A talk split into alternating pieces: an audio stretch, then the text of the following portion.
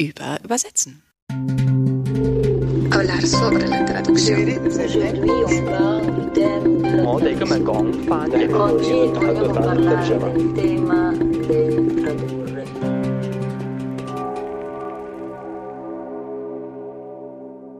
Herzlich willkommen zu Über Übersetzen. Wir freuen uns, dass ihr alle wieder da seid und dass ihr uns immer so nett zuhört und über euer nettes Feedback.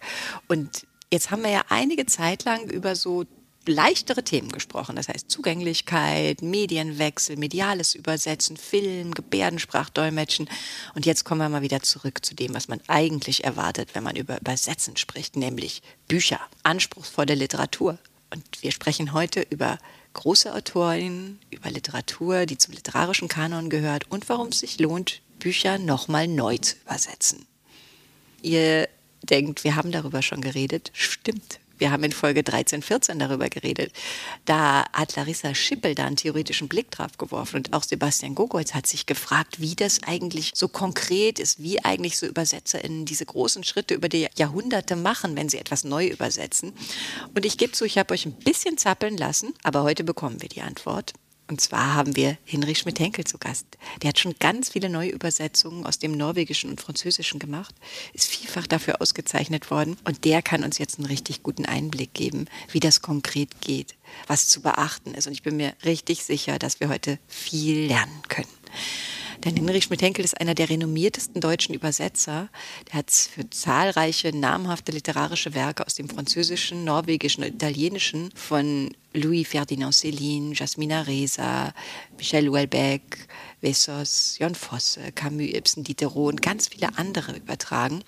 Und er hat zahlreiche Auszeichnungen und Preise für sein Werk erhalten. Unter anderem ist er Chevalier de l'Ordre des Arts et des Lettres. Er hat den königlichen norwegischen Verdienstorden Ritter erster Klasse erhalten. Mit Frank Heibert zusammen hat er ein Stipendium in der Villa Massimo in Rom gehabt als die ersten Übersetzer, die dort eingeladen waren. Hoffentlich nicht die letzten. Und er den Paul-Celan-Preis und ganz viele andere. Ich schreibe euch das in die Shownotes, weil sonst kommen wir hier gar nicht mehr durch. Und er war viele, viele Jahre im Vorstand vom VDÜ und hat sich da sehr, sehr verdient gemacht für uns alle. Und ich bin Yvonne Griesel, Übersetzerin, Autorin und Übertitlerin aus dem Russischen und Französischen und darauf spezialisiert, fremdsprachige Inszenierungen zu übertragen.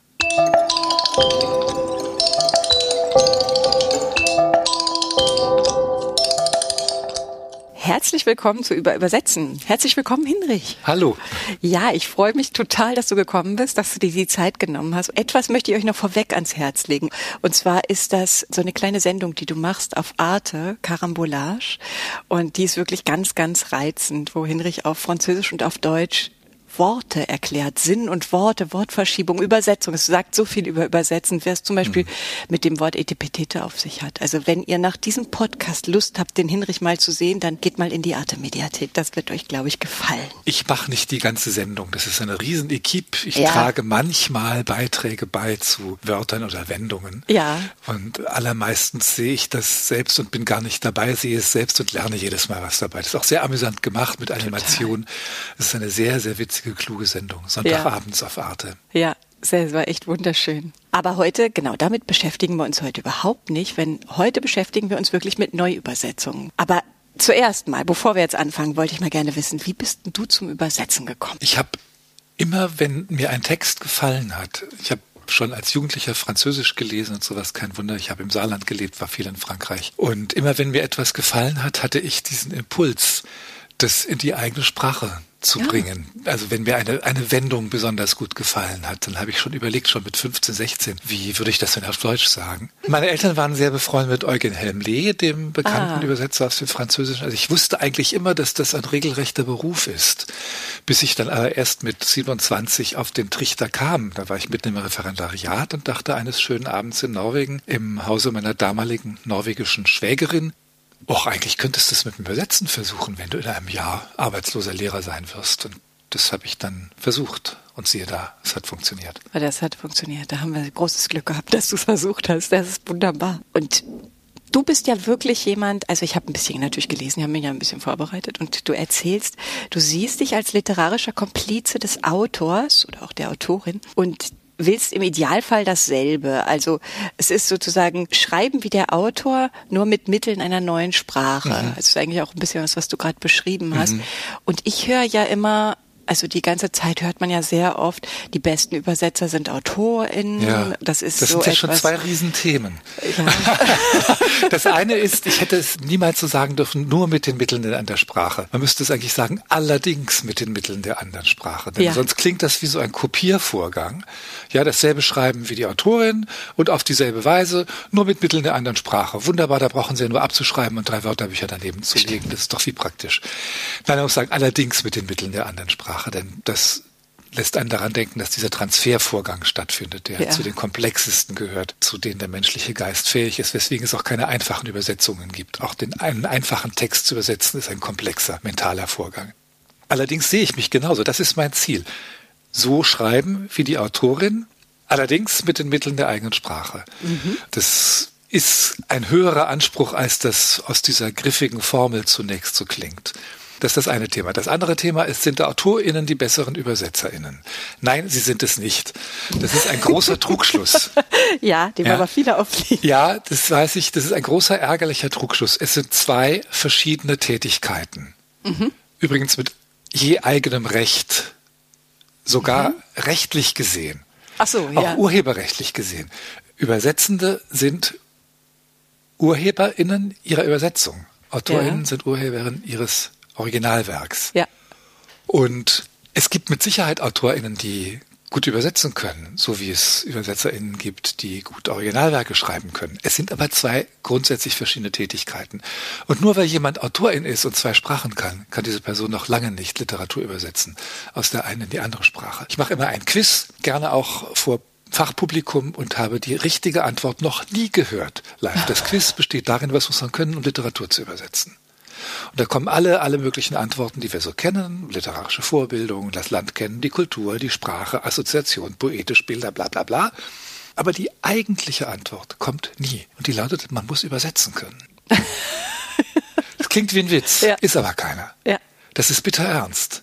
Ja, und das macht, gut, wie gesagt, es gibt AutorInnen, die gut übersetzen können, zumal wenn da noch gute Lektorinnen hinten dran sitzen. Aber es gibt auch Leute, die das nicht können. Und nicht dadurch, dass jemand Autorin ist, ist man dazu befähigt. Zu übersetzen. zu übersetzen. Nicht ich als Übersetzer bin ein verhinderter oder frustrierter Autor, der es nur nicht zurechtkriegt, selbst was zu schreiben. Ja. Richtig zu schreiben. Schreiben genau. Sie auch richtig? Genau, das ist das, was, ja gerne. was man gefragt wird, oder? Ja, ja, ja. genau. Und ich sage, ja, mache ich jeden Tag und zwar Übersetzungen. Ja. Was anderes mag ich gar nicht schreiben. Erstens, das klingt kokett, ist es aber absolut nicht. Ich habe nichts zu sagen. Und zweitens würde mir beim Schreiben, mir würde die, die, tatsächlich diese Passage von einer Sprache in die andere, genau das würde mir fehlen.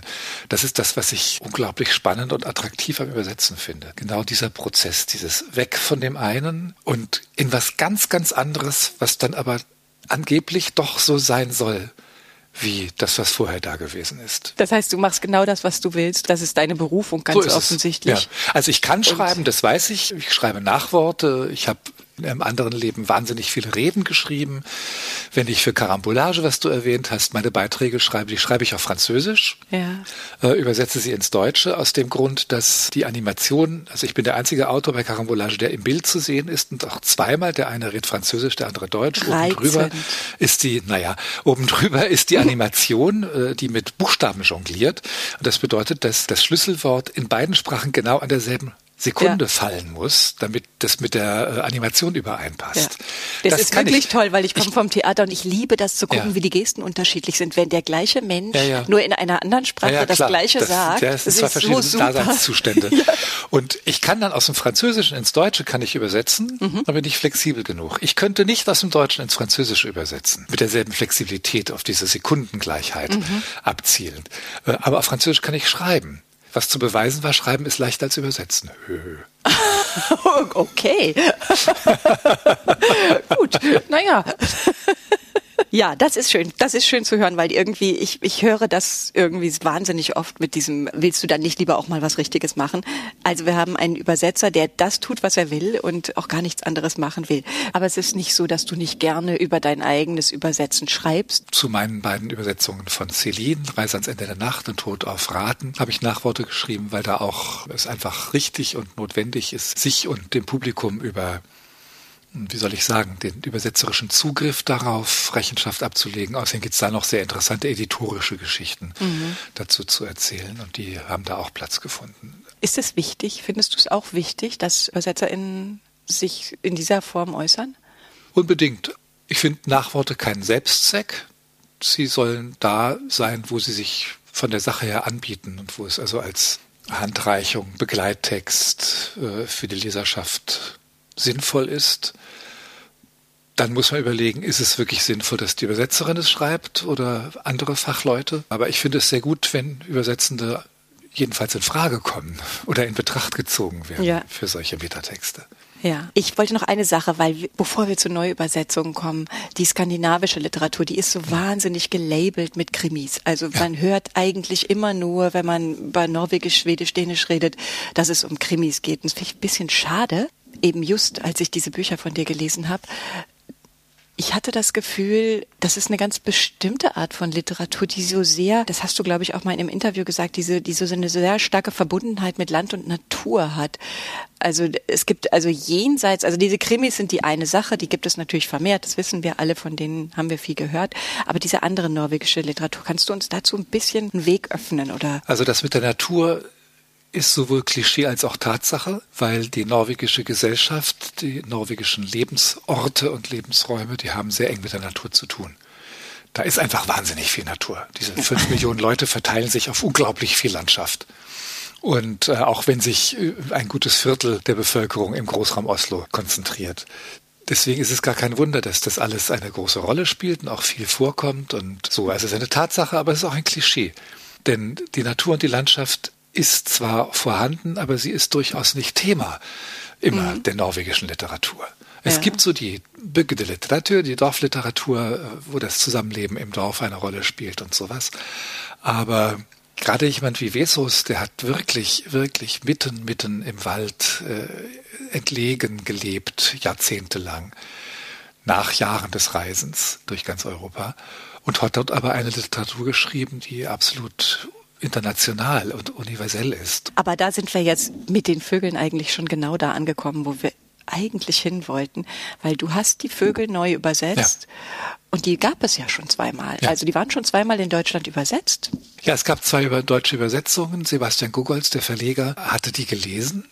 Und äh, so geht es ihm ja oft, dass er Dinge entdeckt, die schon mal übersetzt waren. Ja. Und er sagt, das wird er bei dir auch erzählt haben in der Folge, dass er erkennt, das ist ein Text, den er gerne verlegen möchte, aber er möchte eine andere Übersetzung haben, weil er glaubt, dass der Text immer noch in der vorliegenden Übersetzung wie mit einem Schleier behaftet ist, er ihn noch nicht ganz sieht. Aber man sieht ihn dennoch. Und das ist ja so, dass große Kunst sich auch unter unbequemen Bedingungen durchsetzt. Also weiß ich, wenn ich gezwungen bin, ein Präludium und Fuge von Bach statt mit dem gesamten Orgelwerk mit einer kleinen Auswahl an Registern zu spielen, hört man immer noch, das ist dieses tolle Werk von Bach. Ja.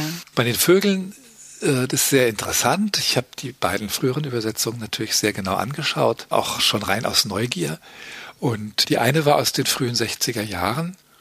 Ich sich jetzt viel sagen über den Übersetzer, der hieß Braun, Vorname fällt mir gerade nicht ein, der sonst nicht übersetzt hat und der also diese spezielle, sehr spezielle Sprache von Tadej Vesus äh, da zu übersetzen hat. Der Vesus schreibt Nynorsk, das ist eine der beiden Hauptvarianten des Norwegischen.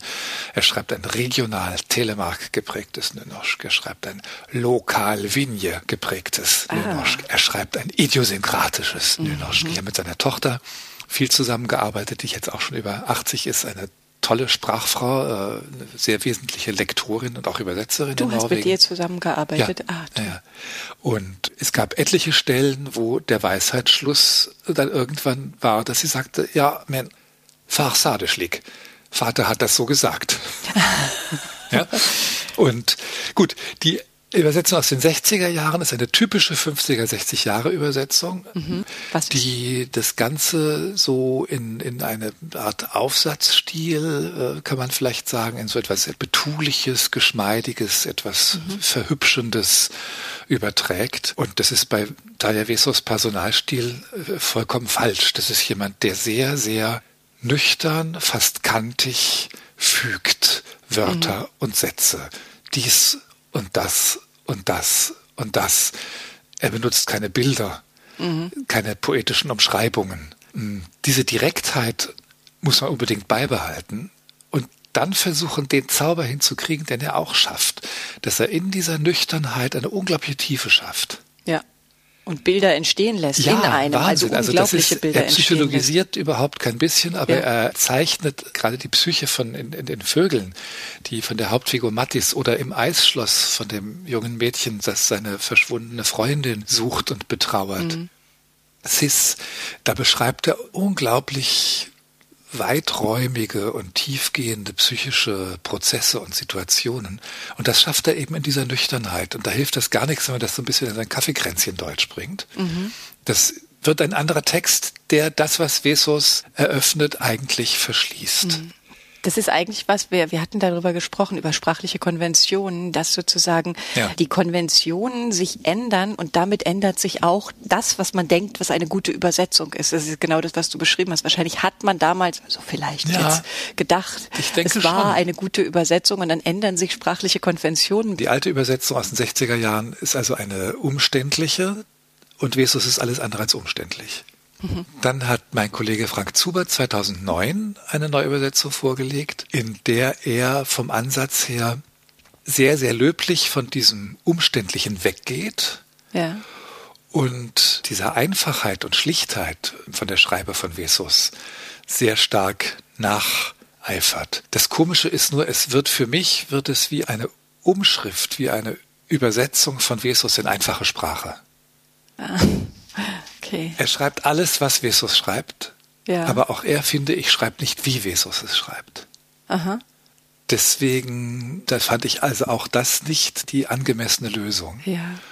Gut, ob es meine jetzt ist, das wird. Die Zeit sagen. Das ist ja eigentlich das, worüber wir auch gesprochen hatten, über Interpretation. Das heißt, jeder Übersetzerin interpretiert den Text auf ihre Art, so wie du es gerade gesagt genau. hast. Erst der erste, dann der zweite. Ja. Und dann entblättert sich mit den Jahrhunderten so ein Text immer mehr, eigentlich jetzt ja. nicht Jahrhunderte, Jahrzehnte, entblättert er sich immer mehr. Das finde ich eigentlich ganz spannend. Und darüber hatten wir auch geredet und wir haben uns gefragt, also weil viele UbersetzerInnen sagen, ich lese dann die Vorgängerübersetzungen nicht. Das ja. ist jetzt bei Vesos wahrscheinlich nicht, das sind zwei Übersetzungen, die liest du ja wahrscheinlich, aber es gibt ja Diderot, den du übersetzt ja. hast, zum Beispiel. Ja. Da haben wir uns gefragt, also Larissa hat da gesagt, ja, das bezweifle ich, dass Übersetzer nicht die Vorgänger Übersetzungen lesen und ich habe ich weiß es nicht ich habe gesagt ich frage dich mal weil ja. wie ist es wie ist wie geht so mich interessiert das viel zu sehr ich kann das gar nicht lassen ich bin ja viel zu neugierig du liest es ne ja vielleicht jetzt nicht ganz und auch nicht bloß nicht ständig parallel alles. Ja. Aber seien wir ehrlich, ein Text wie Jacques der Fatalist ist nicht ganz leicht verständlich. Ja. Bei Celine wird es dann noch sehr viel schwieriger. Mhm. Ja, da schaue ich natürlich in Vorgängerübersetzungen zu schauen, wie haben die es denn verstanden? Oder was haben sie verstanden? Oder wie haben sie es falsch verstanden? Und der eine hat so falsch verstanden, der andere hat so falsch verstanden, ich habe es so falsch verstanden. Und irgendwie ergibt sich vielleicht dadurch ein Zugang dazu, wie es eigentlich zu verstehen ist. Mhm. Und ich finde es wahnsinnig spannend zu gucken. Ich glaube, man kann bei sehr, sehr vielen Vorgängerübersetzungen äh, sozusagen das Prinzip feststellen und kennenlernen. Wie, wie ist jemand methodisch an einen Text herangegangen. Also wie ich es eben versucht habe, bei den beiden Vorgängerübersetzungen ja. von Taya Vesos die Vögel zu beschreiben. Weil ich glaube, dass wir alle, ob wir es uns dessen bewusst sind oder nicht, eine implizite Theorie des Übersetzens dieses Textes ja. in der Praxis uns heranbilden. So Manchmal eine Übersetzerstrategie entwickelt so für uns genau. selber. Ne? Äh, ja. Haben wir sowieso. Implizit, mhm. äh, ob wir es wissen oder nicht oder wissen wollen oder beschreiben können oder nicht und dann auch noch bezogen auf einen einzelnen Text. Und das gibt natürlich sehr markante Texte, wie die von Celine. Da habe ich, bevor ich Celine übersetzt habe, habe ich mich ziemlich lange beschäftigt mit der Frage, wie wird auf Deutsch Mündlichkeit verschriftet. Ja, aber bei Celine ist es so, das zwischen Hoch- und Kunstsprache und Argot, ne, du hast da alles drin sozusagen. Ja, bei Celine ist alles. Alles, ne, da ja. hast du alle Sprachebenen ja. Der, der geht quer durch die Register. Genau. Ja. Die Celine-Neuübersetzung von Reise ans Ende der Nacht ist ein sehr komplexes, aber auch gutes Beispiel, weil dort sozusagen alle hm, Faktoren, die dazu führen, dass es sinnvoll ist, neu zu übersetzen, zusammenkommen. Ja. Die erste Übersetzung war alt. Mhm. Schon mal das. Also es ist gleich übersetzt worden nach Erscheinen des Originals 1932. Diese Übersetzung ist bearbeitet in einer sehr stark bearbeiteten Variante, dann veröffentlicht worden, ist dann später noch einmal überarbeitet worden. Aber Rowold hat tatsächlich bis 2003 die überarbeitete Variante der Erstübersetzung veröffentlicht. Was ja auch immer interessant ist, wenn diese aus diesen Kriegsjahren kommen, die Übersetzungen. Ja, das ist also, das, das, da könnte man jetzt ein eigenes Seminar drüber halten. Wie ist die Übersetzung von Reise ans Ende der Nacht? Was hat die für ein Schicksal hinter sich? Das versuche ich nicht zu tun, ja. äh, sondern sage nur, dass der unglaubliche mündliche Zugriff von Celine auf die Sprache, das, was er revolutionär neu gemacht hat im Erzählertext, ja. dass das in dieser Übersetzung nicht wirklich zum Vorschein kam. Und dann also das ist schon mal ein Grund, einen Text neu zu übersetzen. Ja. Also wenn das, was sein Hauptmerkmal ist, was er der Weltliteratur beigetragen hat, nicht oder in einem ungenügenden Maße zum Tragen kommt, dann ist das schon ein guter Grund zu sagen, jetzt wollen wir eine Version, wo das stärker ja. sichtbar wird. Dann ist rein materiell diese alte Übersetzung, es, es fehlt ein gar nicht ganz unbeträchtlicher Teil des Textes. Ja, einfach fehlt. Ja, fehlt und das habe ich also tatsächlich Satz für Satz verglichen. Da gibt es einzelne Auslassungen von Wörtern, was auch mal ein Versehen sein kann. Es gibt einzelne Auslassungen von Szenen, was Absicht sein muss. Mhm. Und insgesamt summieren sich die Auslassungen, die also auch manchmal ganze Abschnitte sind, die summieren sich auf etliche Dutzend Seiten ah, okay. in diesem Buch. Ja. Sodass die Neuübersetzung von Reise ans Ende Nacht teilweise auch eine Erstübersetzung war. Ja. ja. Und diese Auslassungen sind verschiedenster Natur. Manches ist wahnsinnig schwer verständlich. Mhm. Man kann sich wund recherchieren daran, wie Celine manche Dinge verwendet. Da gab es zum Beispiel einen Satz aus drei Wörtern, wo zwei Protagonisten irgendwo bewirtet, beherbergt werden und super gut behandelt werden. Und diese drei Wörter, ich weiß gar nicht mehr, was die waren. Eins war Ratta. Und das bezog sich offensichtlich aufs Essen. Also wir waren gut, gut untergebracht, gut verpflegt und gut behandelt. Irgendwie so das Ganze mit drei Wörtern mhm. definiert. Ja, Rata findest du heute auch in Argot-Wörterbüchern. Das, das ist Abkürzung von Ratatouille und das ist negativ behaftet, meint eigentlich so Gemansche, ja, zusammengekochtes. Mhm. Ja. ja. Aber die Wertigkeit im Original ist eindeutig sehr positiv. Ah. Ja. Und nun ist es ja so, dass gerade in der mündlichen Sprache Umwertungen stattfinden. Mhm. Also die ist etwas positiv oder abwertend gemeint, das kann sich mal verändern. Also schwul als Selbstbezeichnung ja. äh, ins Positive zu wenden, war so eine großartige, mutige Sprachtat äh, in der schwulen Bewegung. Ja. ja. Und queer ist übrigens dasselbe. Stimmt. Ja. Einfach. Und naja, Rata, Rata, such, such, such und irgendwann habe ich in der Bibliothek des Europäischen Übersetzerkollegiums in Strahlen eine Larousse-Lexikon-Ausgabe in der Hand gehabt, wo dann drin stand, ein Ragout aus Lammfleisch und Bohnen, das die Soldaten einmal pro Woche kriegen und sehr schätzen. Ach. So, da hatte ich es also. Ja, wie ich es übersetzt habe, weiß ich nicht mehr.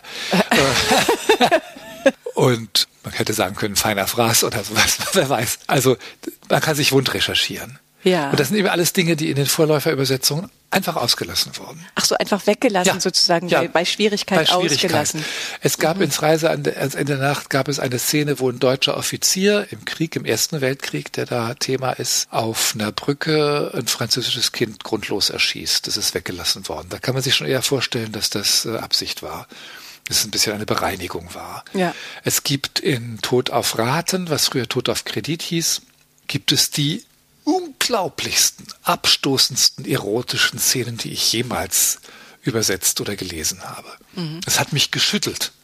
Und, und ich bin wirklich nicht scheu.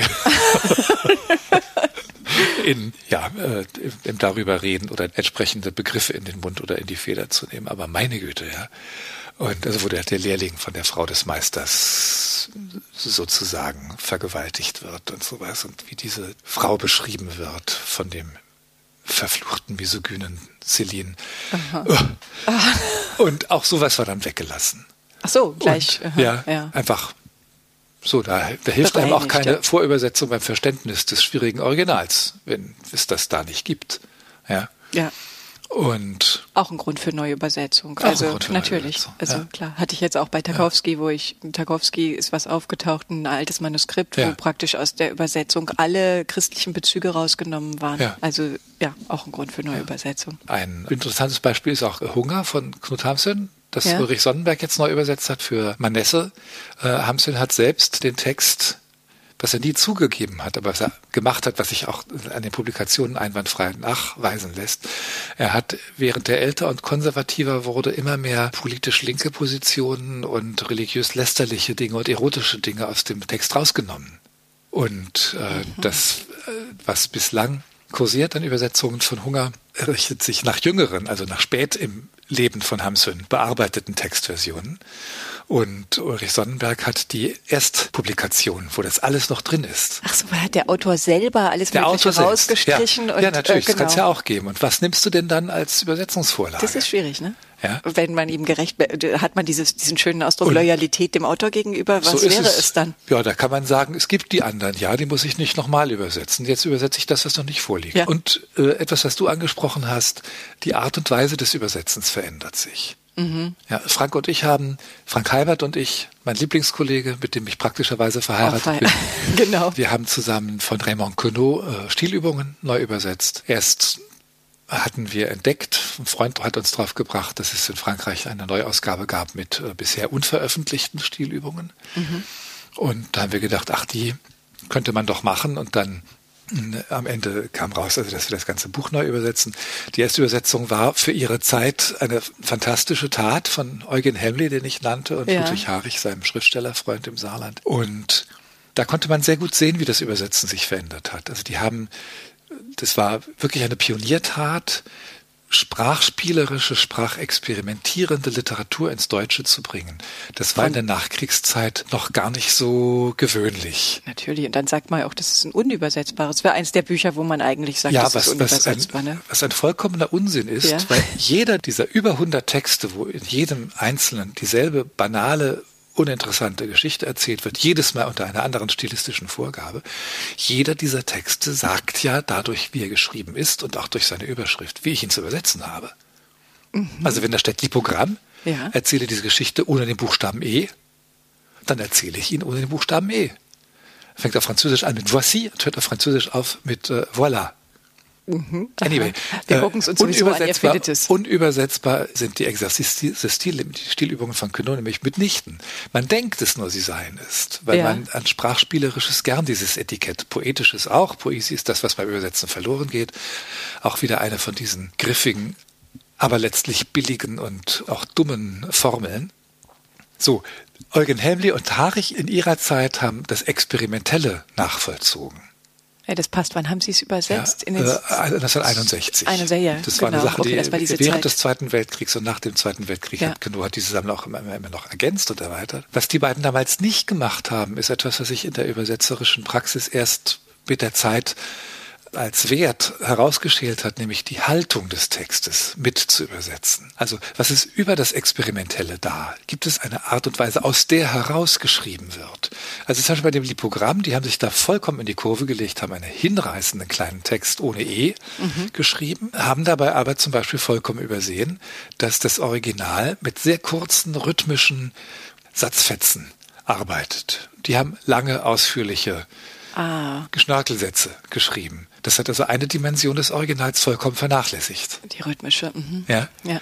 Und diese Texte sind von Queneau auch sehr szenisch geschrieben. Ja. Zum Beispiel, wo es heißt vulgär oder was ist schlimmer als konservativ reaktionär. Reaktion. Ja, und das heißt, dass, dass also jetzt nicht nur das Sprachexperiment, sondern auch der Zungenschlag mit verwirklicht sein will.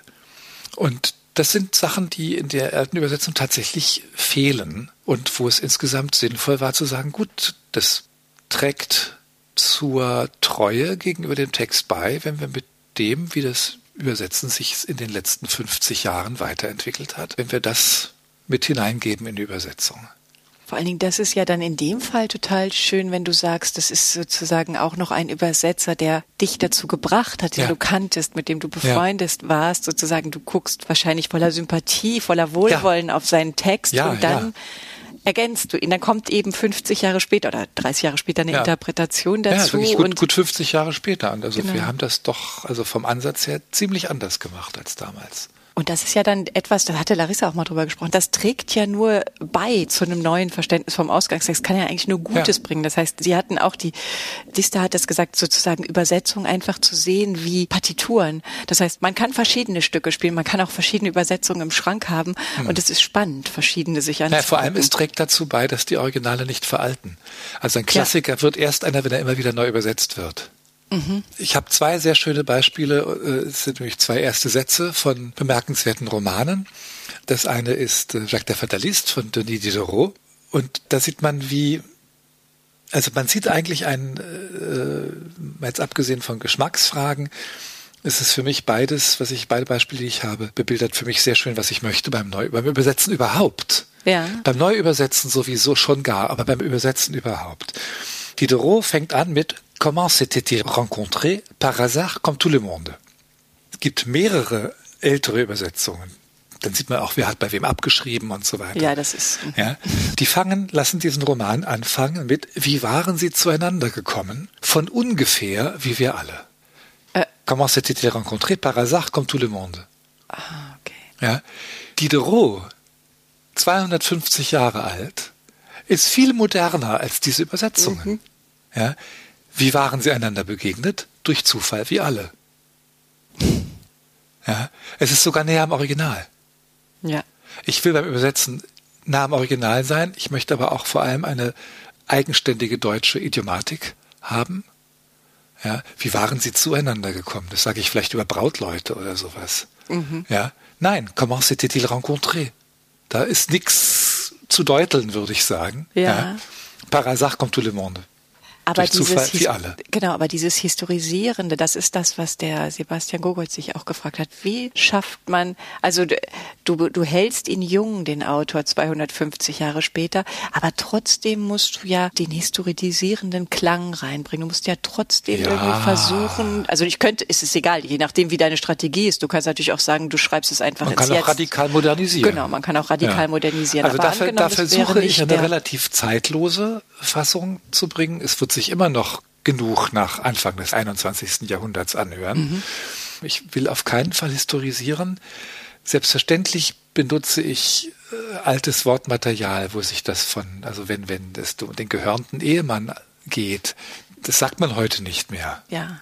Aber bei einem Text von 1750 sage ich's oder Hahnrei. Natürlich. Einerseits ist das Wie ist, findest du, Entschuldige? ist, ist das der Weg, da also nicht nicht zu historisieren, Mhm. aber doch einzelne Wörter zu verwenden, die die Vergangenheit deuten. Ja? Und wie gehst du daran? Also ganz konkret, wie, wie suchst du die? Also wie findest du die? Du liest einfach, du liest andere Werke, du liest unsere Werke, deutsche Literatur aus den verschiedenen Epochen oder gehst du konkret, weil du gerade auch von Strahlen gesprochen hast? Also Ja. wir haben ja eigentlich das Internet, aber Ja. da sind doch auch die Grenzen des Internets dann manchmal, oder? Wie, wie suchst du dir dein Material? Internet, Wörterbücher, Vorgängerübersetzung und so weiter. und so. Aber vor allem natürlich mein eigener Sprachschatz. Und wie pflege ich den? Den pflege ich durch Lektüre von guten Übersetzungen und von deutschen Originalen. Und ich glaube, alle von uns Übersetzenden, die eine reiche Sprachverwendung haben wollen, ob Syntax, ob Vokabular, tun gut daran, bulimisch zu lesen. Ja. Mindestens zwischen dem sechsten und 26. Lebensjahr. Danach habe ich angefangen zu übersetzen, da bin ich, seitdem bin ich nicht mehr so richtig zum Lesen gekommen. Aber außer im Urlaub, da wird bulimisch gelesen. Also das eigene Vokabular aufzufüllen und sich einen Sprachsatz zu schaffen. Also Autoren zum Beispiel von der, vom Anfang des 20. Jahrhunderts zu lesen, empfehle ich immer sehr. Nicht nur Thomas Mann, auch äh, Heinrich Mann, auch Jakob Wassermann, Feuchtwanger, ähm, Werfel ist großartig, um sich äh, sprachlich aufzupolstern. Ja. Musil natürlich auch von, von zeitgenössischen Autoren empfehle ich immer sehr Ransmayr. Das ist auch jemand, der sehr rhythmisch schreibt. Also lesen, lesen, lesen. Und dann weiß man ein Wort wie Hahnrei oder gehörter Ehemann. irgendwann Das weiß man natürlich. dann. Das heißt aber, du bist sozusagen in der Sprache, bist du recht modern oder darfst oder hebst Na, ich versuche den jedenfalls zu einer bestimmten uns Klarheit rüber. zu kommen. Genau. Also wenn der Autor bereits klar und eigentlich modern schreibt, oder Raymond Radiguet, Den Teufel im Leib, der fängt an mit Je vais encourir bien des reproches. Mhm. Es gab zwei Übersetzungen, die wussten auch irgendwie voneinander. Je vais encourir bien des reproches. Die fangen beide kurioserweise an mit Ich weiß. Wo wollen Sie das herhaben? Anyway, ich weiß, ich werde mich manchem Vorwurf aussetzen. Beziehungsweise die andere, ich weiß, ich werde mich manchen Vorwürfen aussetzen. Mhm. Je vais encourir bien des reproches. Da ist von Ich weiß schon mal nicht die Rede. Ja, nee. Ja, also mhm. es muss anfangen mit Ich werde. Ja. Manchem Vorwurf aussetzen. Das ist auch sehr gehoben. Bien des heißt viele. Ja. Ja, natürlich ist ein anderes Wort als beaucoup. Man könnte also sagen, ah, ich muss jetzt was anderes suchen als viele, muss man aber nicht, weil Biandé ist äh, vom, vom Register her sprachlich äh, jetzt absolut nicht irgendwo höher literarischer angesiedelt als beaucoup. Ich habe übersetzt mit, ich werde mir viele Vorwürfe einhandeln. Mhm. Also ja. ganz klar. Ja. Und das ist, wie gesagt, das ist ein Ziel von mir, klar unumwunden, da wo das Original es ist, natürlich. Ja. Ja. Und nicht durch idiomatischen Ballast aus der Originalsprache im Deutschen irgendwie wunderlich werden. Ja, das liest man ja doch relativ oft, ne? Also ja, das, ist, viel. Genau, das, das macht mir die Lektüre von ja. vielen Übersetzungen schwierig. Ja. Ja. Und ja, das ist also ein zweites Beispiel dafür, wie, wie ein eigentlich ganz schlichter Satz ganz schlicht bleiben darf Und auch wenn es dann erst 100 Jahre nach Erscheinen zum ersten Mal schlicht übersetzt wird. Das heißt, du machst dir eine Übersetzungsstrategie, die ist aber für jedes Buch, also das ist so, wie es sich anhört. Es gibt einerseits eine Strategie von dir, wie du mit diesen Neuübersetzungen umgehst oder mit Übersetzungen generell das ist deine Art zu übersetzen. Du bleibst klar, terminologisch, dockst du dich dann in die Jahrhunderte oder, oder, oder suchst du dir. Ja, wie gesagt, tendenziell, ich historisiere nicht. Genau. Ich schreibe nicht Sintemalen äh, oder so etwas. Denn also jetzt zum Beispiel Jacques der Fatalist, das, da kommen Mantel und Degen und Marquis und Marquise kommen zur Genüge vor. Ja. Ja, Kutschen. Ja, ich sage Kutsche ist ein modernes Wort. Ich muss nicht Kalesche sagen. Ja. Ja, weil ich ein Buch aus dem 18. Jahrhundert übersetze. Ja, also der Text selber verortet sich ja chronologisch. Genau, der Ohne dass ich da sich, irgendwie da Historiensoße dran gieße. Aha, okay. Ja, das brauche ich gar nicht. Der ist ja da, wo er spielt, in der Zeit, in der er spielt. Ja. Du kannst mit ganz geringen Mitteln kannst du was setzen. Stimmt. Das und das ist dann gegeben. Das ist da. Also das merkt man, du hast eine ganz klare Strategie für dein gesamtes übersetzerisches Werk, aber du ja. gehst bestimmt noch mal in die einzelnen Bücher und machst dir noch mal für Natürlich, jedes Buch das müssen wir alle. Und das genau. hab, haben wir auch alle, ob ob wir uns darüber Gedanken machen oder nicht. Jeder Fall. Text in der, in der praktischen Auseinandersetzung mit ihm beim Übersetzen, jeder Text bringt uns dazu, eine eigene Umgangsform mit ihm herauszubilden. Gerade bei den Stilübungen, das war herrlich. Wir haben also am Küchentisch gesessen, jeder vor seinem Laptop und haben miteinander diese Texte immer, immer wieder überarbeitet. Mit wahnsinnig viel Vergnügen, weil die Originale halt auch so unglaublich witzig sind ein wahnsinniger Sprachwitz drin. Und dann eben immer wieder zu schauen, so kann ich dem Affen hier noch ein bisschen mehr Zucker geben oder trägt es dann aus der Kurve? Wie viel ist von der Dosierung her richtig? Und, und dann spritzen die Ideen und das, das ist sehr schön. An sich finde ich, zusammen übersetzen verlangsamt die Sache. Ja, extrem. Ja. Macht sehr viel äh, Spaß. Du machst, du hast doppelt so viel Arbeit für die Hälfte des Honorars. Äh, das merken wir immer wieder, wenn wir die Stücke oder Romane von Jasmina Reza zusammen übersetzen, was wir prinzipiell zusammen machen. Mhm. Das tut den Texten aber auch gut. Es tut den Texten so gut, wie wir jetzt gerade gesagt haben, wahrscheinlich bei den Neuübersetzungen. Das heißt, du hast ja zwei Interpretationen, du hast ja zwei Menschen, die nochmal ja. interpretieren und sich so angucken und dann noch miteinander diskutieren, um ja. sozusagen die ja, beste genau. Variante rauszufinden. Das ist ja großartig. Voilà. Ja, toll. Hinrich, das, also wenn ihr jetzt den Hinrich auch nochmal sehen wollt und den Frank, dann kann ich euch jetzt zum Abschluss, wir werden überhaupt kein Zitat bringen, aber ihr hört jetzt Interjektionen von Frank und Hinrich, wie sie in diesem wunderbaren Aufnahme in einem Bus sitzen und uns zeigen, was Interjektionen können. Interjektionen. Psst. Äh. Ah. Uh. Hm. Ah. Uff. Ey. Na. Oh. Pff. Boah. Ui. Hu. Au. Hey. He. Äh. Na. Hey. Oh. Äh. So.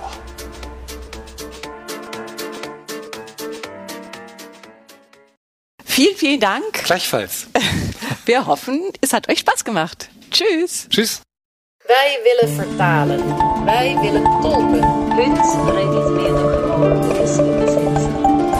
И, por supuesto, hablar de la traducción. Хочемо розмовляти Переводить, переводчица, переводчик, переводчик. Vorremo parlare Мы обсуждаем наши Говорити переводы. у Переводить. перевод. Ты переводчица?